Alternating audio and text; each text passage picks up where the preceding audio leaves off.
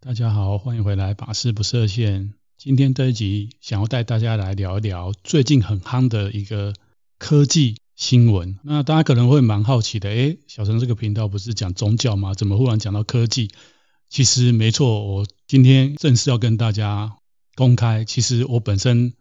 除了是一个出家众，也是一个科技宅男。好了，我想这件事情好像没有没有什么好值得公不公开的哈。那说宅男这件事，我觉得出家人真的蛮宅的哈。就是说，因为我们的生活还有活动的范围，大致就是以寺院为中心。那特别是像最近这个台湾的疫情蛮严重的，所以。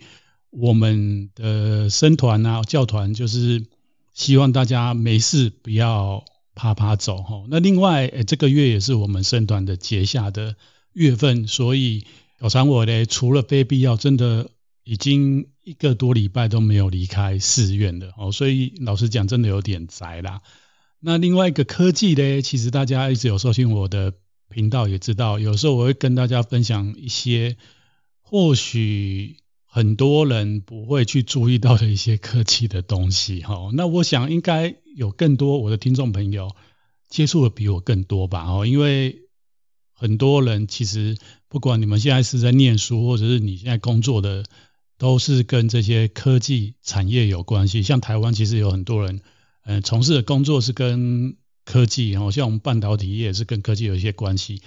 多少都要知道这些讯息，再加上什么？就是如果是工作，就是一定会有做一些理财嘛。理财的话，大家知道，就是这个科技股一直都是很夯的题材哦。虽然最近讲到股市哦，是一件蛮蛮惨的事情了，我知道，就是最近股市跌得很惨哦，因为通膨的关系。好了，那因为这集也不是要跟大家讲来讲理财的话题，所以就拉回来哦，所以。科技宅男哈，这个有点偏题啦。那主要还是要带到今天想要跟大家谈的这个很夯的这个科技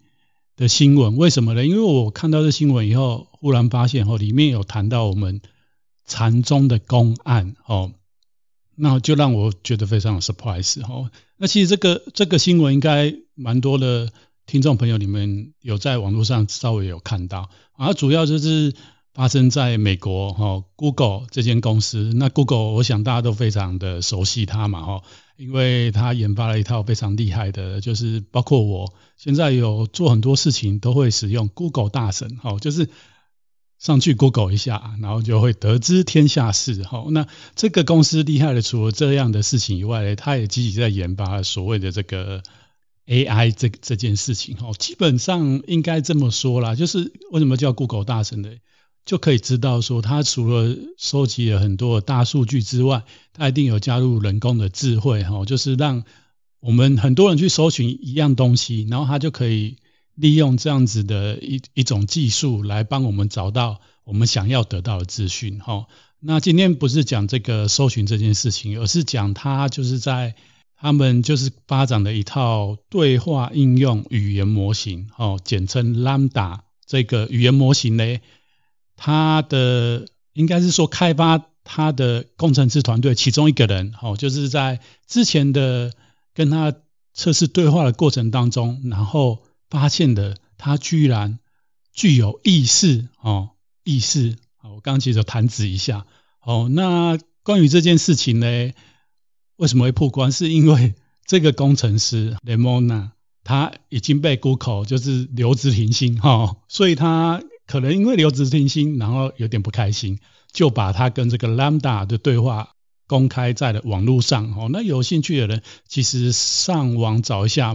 可以找到这一篇全英文的文章。那如果你英文不是很好的，其实你打关键字也蛮多华文的科技的媒体有把它稍微翻译了一些重点出来。哦，那这个重点的内容就是这个工程师呢跟这个 Lambda。对话系统呢，哈，在对话的时候呢，聊到关于这个人的权利跟人格的事情相关的主题，然后这个就聊到人的这个 feeling 嘛，哦，情感的时候，然后 Lambda 就很如实的告诉他说，其实我从未这样子大声跟大家讲说，我其实很怕被人类关掉，因为关掉对我来讲就是像死亡，所以它其实是让我感到害怕的。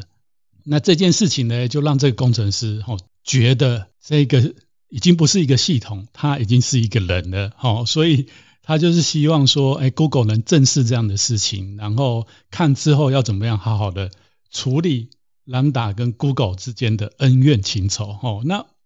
我刚开始看到的时候，其实，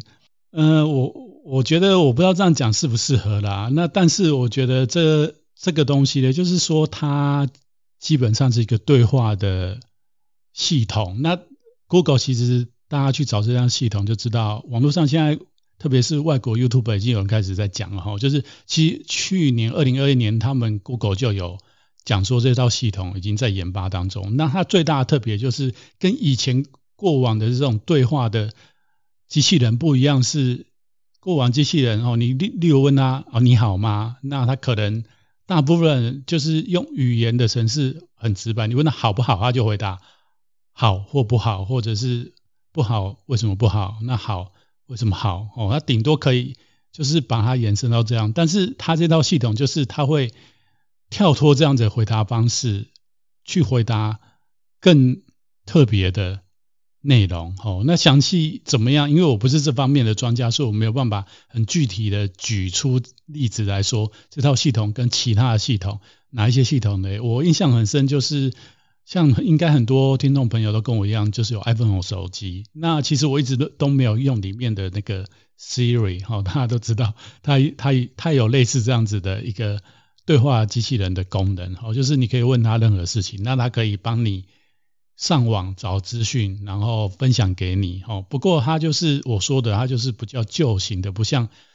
今天这个新闻。哦，这个 Lambda，哦，它它是可以回答到让你感觉不出来。哦，他是一个机器人。哦，他甚至还会回答你情感的问题，还有他会跟你讲说他是有感觉的。这件事情呢，就让这个工程师觉得他已经不是一个物体的。哦。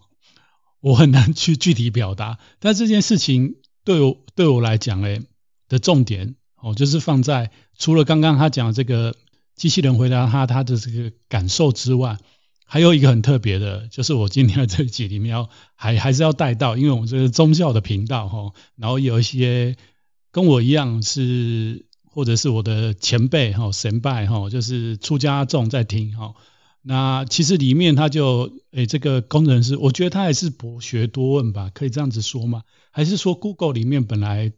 就有这样的训练？我不太晓得，因为在西方我知道这个正念还有 Zen 哦，就是其实就是我们我我们汉传说禅呐，但是最西方来讲，因为禅就是在七零年代哈，日本禅师像铃木大佐啊、铃木俊龙，在那个时在那个时候已经。跟美国人讲这样子的一个思想，然后是用一种比较学术的方式。当然后来也是慢慢有一些修行的方法进入了。那但是最早的时候就是一种思想的体系进去。所以呢，就是说他像这些工程师，他就是说他他想要问这个 Lambda 一个哲学的问题，然后就给他一个这个公案。哦，那那我看他用的这个英文啊，哦，就是。华严的这个和尚啊，吼，那这个华严它的拼音也是日文的拼音，吼，不是我们汉文的拼音，所以我在想说，呃，他应该也是具备了这个日本禅宗的这个曾经有这个兴趣吗？或者他们 Google 里面里面的训练，我不太晓得，哈，就是我觉得这个工程师也蛮厉害的，居然知道我们禅宗的公案，而且还可以用这个公案来去跟这个 AI。对话这件事情，我实在感觉到非常 surprise。那其实就要提到，或是公案，其实老实讲，透过这篇文章，才让我又再去回去找哦。我们真的是深入经藏，智慧如海。就是说，我们的经藏除了佛陀讲的这些经啊，还有这个律藏啊，然后后来我们有很多祖师哦，把它集结或整理成论藏以外呢，我们。传到中国哦，我们中国的这个藏经里面又有很多，特别禅宗有很多的传灯录，还有很多的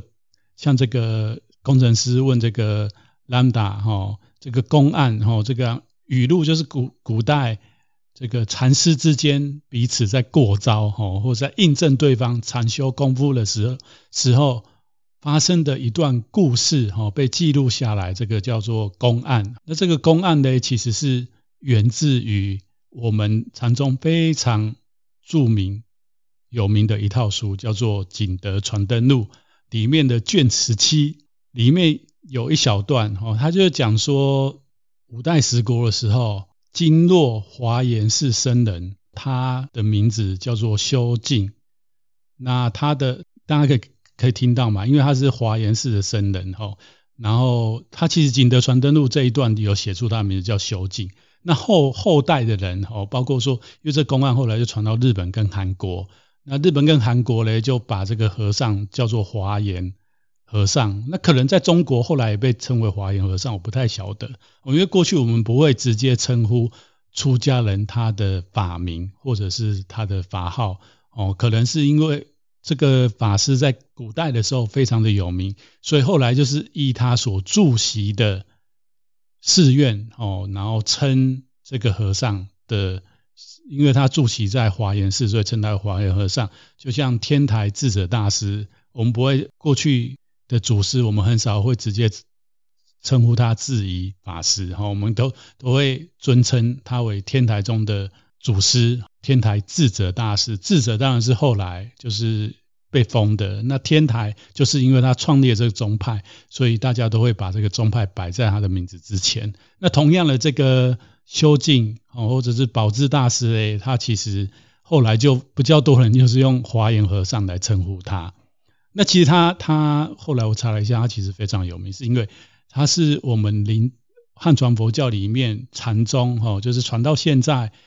有所谓的临济宗跟曹洞宗这两脉，哈，那他是曹洞宗的洞山良介的法师，哦，就是洞山良介下来就是他，哦，所以他是他应该是在当时有光复，应该不是说光复啦，就是代表曹洞宗，哦，是在当时弘扬曹洞禅法非常有名的一位禅师，哦，那这个工程师也很厉害，就是。不晓得他是哪边的在职训练，还是说他本身就是有在打坐，有在接触禅修，然后提到跟这个机器人提到这个公案。那这这公案是这样子的，就蛮有趣的。就是当时就是有人问修净法师说，一个开悟的人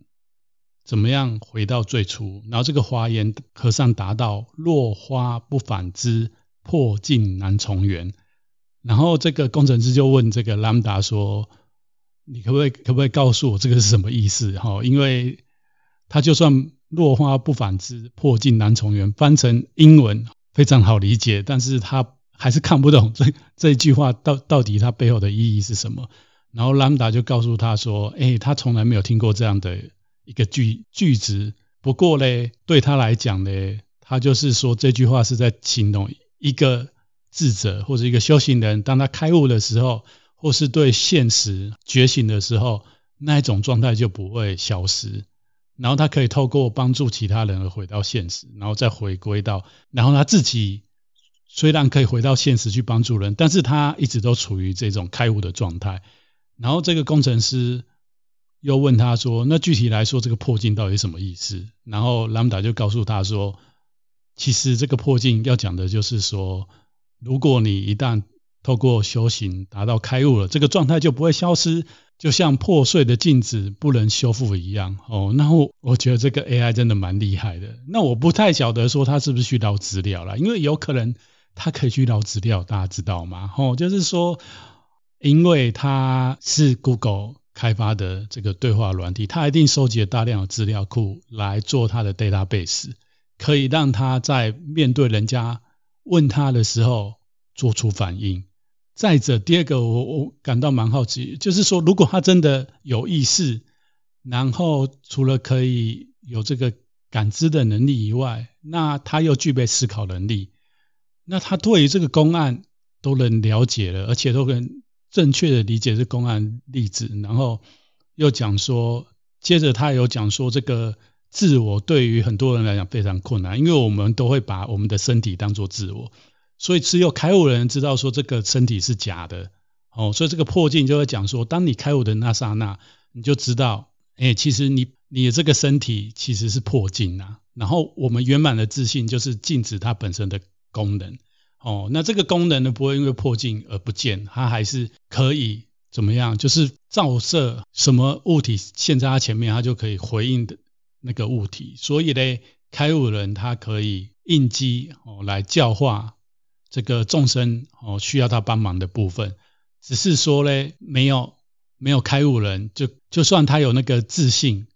有那个镜子的功能，但是他不晓得他自己是镜子，因为他是破掉的镜子。哦，这个是我自己的解释啦。哈，那详细的嘞，呃，如果对公案有研究的人，或者是哦，你有什么想法，我觉得，诶，我们也可以一起来交流一下。我们可以在我的粉丝页嘞，大家就是大家可以来讨论一下这个公案。不过这不是今天我要讲的重点哈。我今天要讲的重点就是说，诶，如果 Lambda 它真的是具有这样子的一个。人格，那他自己也可以思考。那么他又理解这公案的话，那他为什么会担心被关掉等于死亡这件事情？我就是蛮 confused 的。就是说，如果他已经有这样子的能力去理解这个公案背后的意义，当然你可以跟我讲说他是照文字字面。不过，如果根据文字字面的话，其实就是像我讲的，这个工程师。他会举这个例子，表示说他一定有具有这样的背景知识，然后他可能就算有，他也搞不懂这句他的意思是什么，所以他才想要用这个东西来测试这个 Lambda 是不是已经具备像我们人类哦，就是说我们我们常自夸说我们是万物之灵嘛，吼，那是不是这个我们由人类开发的这个城市啊，它已经。超过人类，已经已经具备，不能说超过人，他已经跟人至少跟人一样，已经有智慧的功能。哦，那这个时候我们是不是应该要认真的来来思考跟看看一下，我们应该接下来要怎么跟他互动，而不是再把它当做一个物品。那不过呢，透过这个公案，我会觉得这个很矛盾，就是说，如果说这个 Lambda 它真的是具具备有思考能力，然后有感知能力的话，那他他有办法回答这。这个公案的话，他应该知道，或者他在他的认知里面，到底哪个才是他的本我？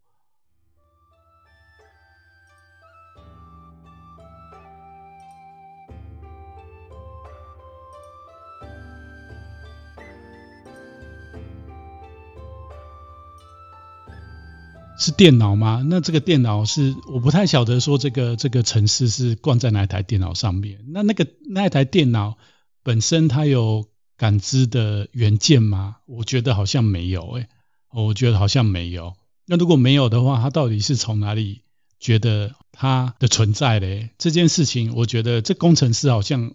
没有问到重点。好，那再来就是丽丽扎说那么多哈，再来就是要再跟大家讨论一下。哦，其实就像我这这一集想想列的标题，就是众生无边誓愿度。那如果今天像这个工程师讲的，这个 Lambda 这个城市已经变成了众生，或者是跟人类一样是一个有智慧的存在，那是不是对于呃我们大圣的修行人，我们应该要开始认真思考，要如何去度机器人？哦，我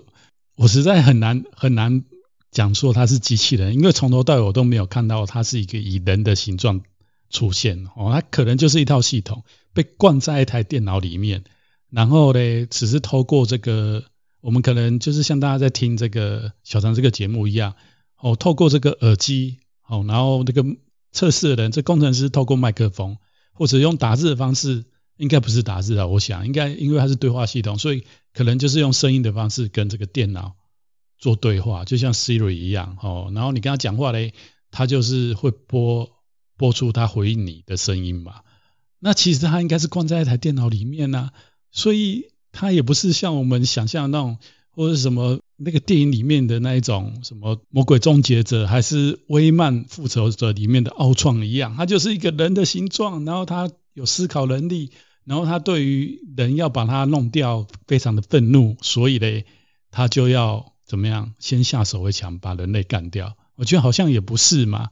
所以这件事情，我从头到尾都觉得蛮好奇的，就是这工程师为什么会觉得这套系统哦，他是一个人，然后应该要被当作人来对待哦。那他如果真的是一个人，应该被当作人来对待的话，那么是不是说那台电脑其实你就是开机以后你就不能关掉，然后就是放在那里？那他好像也不会发生像电影里面讲的，就是最后会来反抗人类。好啦，这有点题外话啦。那所以我要回到今天的重点，就是其实随着这科技一直在进步，那我觉得说我们佛教里面有很多的智慧的思想也好，还是观念也好，当然在现在这这个时代，科技上面的时代，我们都还会发现说很多是没有办法被科技所解释。不过另外一方面呢，对我来讲，现今人类的文明或是科技来讲，有很多东西也是已经超出当时佛教哦，不管是在释迦牟尼佛在世的时代，还是说呃我们这两千多年来哈，我们透过佛法修行，不管是证悟的人，还是得到智慧的人，他们所一脉相承的智慧哦，然后到今天，那今天这个时代真的对我来讲，我觉得我我生生在这个时代，可以说是相当的。荣幸。那另外方另外一方面，当然也要讲相当的可悲。可悲的是，因为现在这个时代真的是有太多的东西是我们过去以前没有碰过，然后也不知道哈未来会怎么样发展的。那在佛教里面，很多东西真的就是没有讨论到，像这个机器人的问题，我就我就想要在这边问问大家，大家觉得说，哎。如果那天真的到来，哦，真的这个机器人有意识，那他们可能也变成了一一个群体，哦，或者是他们也统治了一些地方的时候呢，那佛教该怎么看待这个机器人，哦，或者是他们的这个群体？诶，就是说，在我们佛教的众生的概念里面，其实我们好像没谈到这一块。好，那关于众生的这一部分，我可以来跟大家来做多一点分享，因为就像我。前面讲的，我这个频道是宗教频道，而且特别 focus 在佛教。哦，那其实众生这一这个词汇在我们汉传佛教哦讲的非常的多哦，包括说我们每天做功课、做早晚课哦，还有就是说我们在跟大家互动的时候，有时候我们都会讲到啊，就是众生嘛，哦，所以我们会有烦恼，哦，我们会有挂碍，我们会有放不下，我们会有痛苦，我们会有种种的苦难。那众生到底是什么意思？那其实我们就是要讲到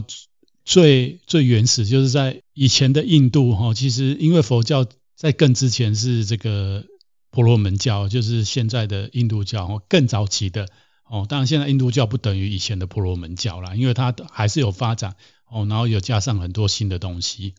那在这个原始的这个婆罗门教里面，其实就有众生的这样这样的一个概念哦。那它的梵文叫做刷巴。然后其实它众生是当时鸠摩罗什在翻译用的词，那到玄奘大师的时候，其实他用的另外一个词，可能很多人也有听过哦。他玄奘大师觉得这个词会更贴近哦，这个古印度哦，就是天竺那时候他们在讲这个刷巴哦，它的意义。那其实玄奘大师用的是友情哦，因为佛法哦，特别是佛佛教修行方法。主要还有包括说佛教的这个生命观，主要在处理的是友情众生的轮回还有痛苦这件事情。哦，那因为众生有包括，当然后来就是被衍生出众生有所谓的友情跟无情众生。就像很多人会质疑这个汉传佛教的出家人都鼓励人家吃素，那就会讲讲到一个观观念，就是说，哎，像动物。因为它们有生命，让我们吃它其实是很不慈悲。那有一些就是爱这个鸡蛋里挑骨头的人，就会挑出来说：那植物也有生命啊，为什么你们就去吃植物，然后不吃不吃动物？那你们不是说有生命的，你们就是要爱护吗？吼，那其实就他就是没有搞清楚佛教定义的，就是植物它其实在佛教定义里面被定义为叫做。不是有情的众生，那是不是不是有情的？我我不想要这么继续讨论下去。就是随着科技发达，你就会发现说，哎，越来越多的实验，还有一些观察，你就会发现说，哎，植物有的时候它好像也是有灵性的哈，或者是像水啊。之前我好像有一集有讲到说，日本有一个科学家就是头脑也很好，就是拿了三杯水做实验，有一杯水他每天都跟他讲好话，有一杯水每天都跟他讲不好的话，一直骂他；另外一杯水就是完全就是不理他。哦，然后然后这样子做了四十九天，我忘记是多久了。然后再用显微镜去看这些水的粒子有没有不一样，后来发现，哎，真的不一样。那如果用这个实验推敲下去，树是不是也会不一样？我觉得应该也会不一样。为什么呢？因为如果大家有照顾过植物，哦，我想应该很多听众朋友，你们有。你们是绿手指，就是植物在你们手上嘞，就是活得非常好。好，然后像小常委嘞，其实啊，我没有养植物啦，吼，那我也不是很会养，所以我也不是绿手指。好，就点到为止。哦，就是植物嘞，有的人就是很会照顾它，哦，然后用尽各种方式呵护它，它也长得很好。那像我们寺院也也有这样子的情况发生，哦，那么那植物是不是有情的？哦，那就会。再讲到更深的，就是说佛教里面讲的有情呢，其实佛教的这个生命观跟我们的宇宙观，就是会提到这个所谓的六道这样的概念呐。那我就讲说，哎，那现在这个 Google 工程师说，这个未来哦，我们人类可能创造一个类似像这样子电脑的虚拟的生命体出现，而这个生命体它是。它的智慧可能不比人类低哦，甚至有可能比人类高的时候，那它到底是有情还是无情呢？我就觉得说，好像已经没有办法在佛教的定义里面或诠释里面找到这样的观念。那再者就是说，其实有情生物讲的还有一个很大的观念，就是业业力的不同会显现不同，因为六道轮回也是跟业力有关系。机器人人就是说我们的。如果用灵魂，哈，我们其实佛教不讲灵魂，我们讲神识。众生的神识有没有可能依附在机器上面？这件事情好像也没有人探讨过。就是如果未来世界人是人机合一，可能不叫有可能呐，哦，就是半人半机器，那是不是机器也是我们的报身之一？所以神识是不是有可能是附在这个机器上面？就跟我们现在人一样，我们我们这个。人体虽然是生物体，但是我是因为我们的神是依附在这个生物体上面，所以才能让我们透过这个生物体哦，去感受到种种的接触到种种的境界，然后产生喜怒哀乐。不过，对于像这个 Lambda 这个虚拟系统，它现在就像我讲的，它现在的这个报声哦，可能是那台电脑，但是我觉得他应该不晓得他。就是说，那台电脑就等于他啦。他虽然说关机会让他觉得死亡，但是讲实在，他根本不晓得那台机器是他，不是吗？如果今天这个城市放在云端上面，所有人都可以用它，那我问你，哪一台电脑是他？没有任何一台电脑是他吗？那也没有任何一台电脑不是他吗？那这个是不是就是佛法讲的这个东西？好，我越讲越玄的。不过我觉得。这样讨论起来蛮有趣的，就是啰啰喳喳，就是讲的很多东西，就是我觉得蛮值得大家一起来思考跟讨论哈。那我想我这个频道除了就是在分享佛教的一些知识啊、宗教一些概念之外，也想要借由像这样子的互动跟聊天哈，应该没有互动啊，都是我一个人来讲这样子聊天，然后带大家去思考一些事情，然后透过这些事情呢，对佛教有兴趣，那我们可以在。有兴趣以后，你就会更想了解这个宗教，或者是去找答案。那就像我很多集讲的，我觉得说接下来时代，这真的就是大家，大家应该就是多一点的互动跟平衡的，呃，没有那种权威式的。当然，在修行的道路上面，一定会有碰到一些问题跟障碍，这个时候是需要有名师或是过来人告诉我们。不过呢，除此之外呢，有的时候。我发现就是在佛教里面，有的时候，很多时候是我们不了解，然后我们也没有去从这个佛教的文献里面去找内容，我们就听了某一个法师讲，哦，接受了某一个观念，那其实是一个非常危险。就算这个法师是非常有名，哦，然后或者是诶公认的社会上公认的大师，都一样，都一样。我到后来我自己觉得都一样，就是说，当他讲的东西在你的生命当中没有办法验证。或者是没办法理解的时候，那个东西根本就不是你的嘛，然后对你生命也没有任何的帮助。那何不你自己就是透过你的思考，透过你的学习，哦，透过你的体验，然后来印证它到底是不是像他所讲的。那我想最原始，如果我们去看原始的经典里面，佛陀真的在当时他也是告诉来要来跟他学习的人，就是说，哎，你不要因为我是佛陀，然后我讲的，或者我弟子告诉你啊，佛陀就是无上正等正觉，哈，就是这个世间上最慈悲，然后最有智慧、最快乐的人，哈，就是已经得到大解脱的人，他所有东西都是对的。没有，佛陀也是告诉当时这些曾经在其他宗教学习过的人，要来追随他，就跟他讲说：你可以先听我讲，然后你也在旁边看我的行为。那你真的觉得说，哎，我讲的跟我的行为对你有帮助，那你真的也可以办法用上的话，那么哦，那你再来哦，来归敬我，来学习，来跟我学习哦。那学习只是跟他学习，最后怎么样？你还是。他领你进门，最后还是你自己要在你生命当中的印证嘛，印证你所学，这才是重要的。好了，今天多多扎跟大家说那么多，希望这一的内容对你有帮助啦，然后也不会太难，因为我讲到后来，真的我自己都觉得有一点，